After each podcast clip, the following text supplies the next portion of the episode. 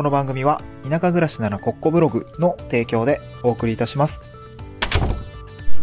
はい、おはようございます。東京から淡島に家族で移住をして、ブロガーをしたり、古民家直したりしている小場旦那です。この番組は地方移住や島暮らしの経験談と田舎でできる仕事や稼ぎ方について試した結果をシェアする田舎移住ドキュメンタリーラジオです。え本題に入る前に告知をさせてください。地方移住の進め方だけに焦点を当てて徹底解説した Kindle 本、知識ゼロから始める地方移住7つのステップを出版しました。現在 Amazon Kindle ストアにて販売中でございます。この本はですね、東京から子連れ脱サラ移住を経験して私が学んだ移住の流れやコツ、注意点を体系立てて解説した一冊になっております。えっと、いろいろですね、地方移住を今されていたりですとか、まあね、お試し移住を試されている方、そしてね、雪国なんかに住んでいる方にもインタビューをして、そのインタビューして得られた知見とかをですね、ちょっと体系立ててもうまとめていたりもします。4章立て7つのステップでですね、地方移住の進め方を解説しております。読者限定の端末特典も用意しておりますので、ぜひ手に取っていただければ嬉しいです。えスタンド FM の概要欄にあの、書籍ページの、書籍紹介ページでですとか、えっと、Amazon Kindle ストアのですね、リンクを貼り付けておりますので、えぜひお手に取ってね、ダウンロードしていただければ嬉しいです。えーっと、一応490円ぐらいの価格帯なんですけれども、あの、あえっと、Amazon のあん、えっとね、読み放題サービスで、Kindle, Un- Kindle Unlimited の、えー無料体験を使うと、あ、えっと、無料体験サービスがあるんですけど、それを、に登録するとですね、一応無料で、あれ、30日間ぐらいの無料体験、えーがありますので、まあそちらを登録した上で、あの、読んでいただけると、多分ね、無料で、多分ね、無料で読めます。で、まあ、200万冊ぐらい読めるので、まあ、僕の本以外にも、あの、まあ、漫画だったりとか雑誌ですね、えー読めるような形になっておりますので、まあ、なんか、えーついでであれば、あの、そっちの方がいいかなと思いますね。まあ、なんか490円払って あの、読むよりもそっちの方がいいかなというふうに思いますので、まあ、そちらも確認してみていただければいいかなと思います。えーっと、今日はですね、月曜日ですね、えー毎週このチャンネルですね、ちょっと週ごとにタームが決まっておりまして、えっと、まあ、今今日月曜日ですね、月曜日については地方移住という、まあ、ジャンルというかテーマの縛りがありまして、まあ、縛りというか、あの、そういうルールにさせていただきまして、新年はですね、今日は地方移住のお話をさせていただきたいなと思います。えーっとですね、トークテーマはですね、地方移住を決定づける理由って何ですか？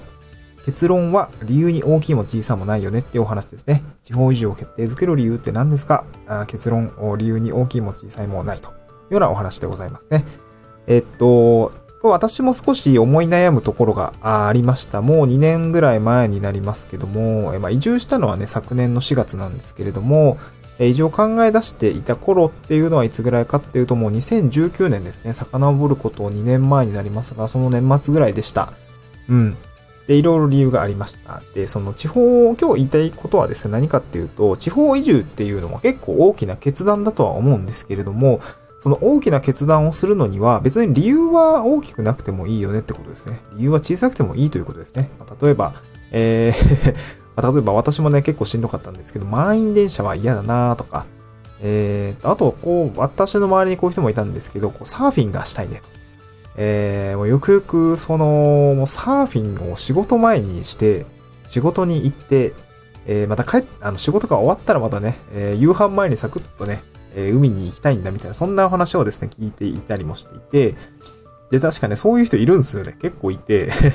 そう、サーフィンがしたくて、確かね、千葉県だったか、宮崎県だったかと思うんですけど、確か千葉県だったかな。まあ、千葉県と宮崎県って波がいい、あと湘南のエリアもそうなんですけど、波がいいというふうに、まあ、あまあ、有名ですよね。まあ、他にもいろいろあると思うんですけど、まあ、結構、まあ、関東近郊で言えば千葉県が一番有名なのかなと思いますね。で、やっぱサーフィンがしたいというそのライフスタイルを追い求めてですね、あの、移住をしたという風な話をですね、この移住相談の時にまあ聞いたんですよね。もうすごく素晴らしいなと思っていて、でも多分その、いざ天秤にか、あの、地方移住をする、まあ、今の生活を投げ打ってですね、地方移住をするという決断をするときに、こう、天秤にかけると思うんですよね。理由と現状を変えるという、まあなんだろう、苦労というか、えー勇気というか、まあそういうものに天秤をかけると思うんですけど、そう、これ私もすごく悩んだんですけど、こんだけ大きな決断をする理由って、それはそれはもう大層な理由がある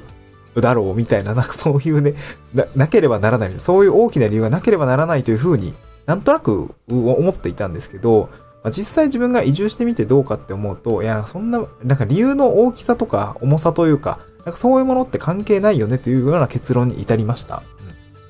うん、まあなのでですね、あのー、いや、なんこんな理由で、なんか地方移住をするって馬鹿げているかなとか、あと、なんかこんな理由じゃちょっと決意できないなと思っている方がいるのであれば、それは結構勘違いで、地方移住って別に結構些細なあ生活ですよね。些細な生活の変化をさせたいというか、些細な、なんていうの、ライフスタイルの追求ですよね。ほんと些細なライフスタイルの追求だと思います。もう本当にその言葉が出てきたんで、はい、なんとなく今、あ考えながら喋ってるんですけど、はい。些細なライフスタイルの追求の一つかなというふうに思っておりますのでね、そこまでこう大きな理由がなくても移住していいんだよということを今日はお伝えしたかった内容ですね。でちなみにじゃあお前はどうなんだっていうことなんですけど、まあ私の場合はですね、えー、っと、いろいろ本当に理由がありますね。いろいろ本当に理由がありますので、ちょっといろいろ羅列してみるんですけど、一つは、まあ三つぐらいかな。えー、掛け合わさって、それが積み重なって、えー、っていう感じですかね。一つ目はまず子供が生まれたっていうことですね。子供を生まれた日にですね、えー、これは妻とも話したんですけど、まあ、子育てを都心部でやるイメージがなかなか湧かなかったっていうことですね。うん。で、こう私も、え出身が新潟なんですよね。出身が新潟県新潟市と、あの、皆さんもこれ知ってると思うんですけど、あの、亀田製菓ってあるじゃないですか。あの、亀田製菓。あの、柿の種の亀田製菓とか、ハッピーターンの亀田製菓ってあると思うんですけど、あれ亀田ってついてると思うんですけど、まあ今亀田って言うとあの、ボクシングのね、亀田兄弟、三兄弟みたいな、あ方が有名になっているかもしれないんですけど、あれ、僕が住んでいる町だったんですよね。旧亀田町というものでした。これ、新潟市に合併をされたんですけど、まあ、あの、亀田製菓というものが作っているんですよね。もう亀田製菓のお膝元の亀田町というところが、あの、えー、僕の出身地ですね。うん。はい。なので、自己紹介するとき結構亀田町の町、あの、柿の種のある場所ですって言ってるんですけどね。まあ、あんま通じないかもしれない。ハッピーターンで言ったら通じるのかな。あまあ、そういう場所だったんですよね。うん。んで、まあそう、もう本当に田んぼの、田んぼしかないような街ですね。まあそういうとこで生まれたし、で、妻もね、えー、なんだろう、東京とか大阪みたいな大都会というわけではないんですけども、まあ、閑静な住宅街というか、まあ割とでも栄えてる方なのかな、まあ、えー、ここに住んでいて、まあ都心部で子供を育てていくってことは、まあ想像つかなかったんですね。私もね、普通に小さい頃とか笹舟をね、あの田んぼの 用水路に流して、いけーって言いながらこう、もう今考えればすごいのどかな のどかな遊びをしていたわけですよ。なんかこう水をね、流れてるんですよ、田んぼの脇を。ここに笹舟を流したりとか、あと、まあ、雪が積もった、当時はね、まあ結構雪積もっていたりもしていたので、えー、雪で遊んでいたりとか、あとまあみんなでね、神社でこう野球をしたりとか、あなんサッカーしたりとか、なんかいろいろやっていたわけですよ。うん、もう田舎ですよね。そういうような感じで育っていたので、全然ね、えー、都心部で、えー、なんだ、東京から移住したとは言ってもですね、まあ本当に世田谷生まれ、世田谷育ちみたいな、あなんか悪そうな奴ら大体友達みたいな、そんな感じではないんですよね。そう、笹舟流してる奴が大体友達です。はい。まあちょっと冗談を置いといてですね、そんな感じだったんですね。で、まあ移住、えっ、ー、と、都心部で子育てをする人っていうイメージがついていなかったっていうものと、まあ妻もですね、まああのー東京に一緒に暮らしてたんですけど、まあ実家にもともと帰りたかったという思いがあったというふうに、まあ打ち明けられていてですね、えー、まああんたのせいで東京に住んでいるんやで、みたいな話になっていて、ああ、ほな、子供が生まれたから、まあそっちに行きましょうかっていう話もあったりとか、まあ、もろもろ子供を中心にですね、生活環境っていうのが大きく変わってきたので、まあそういうこう、まあそういう時期かなっていう感じもありましたね。うん、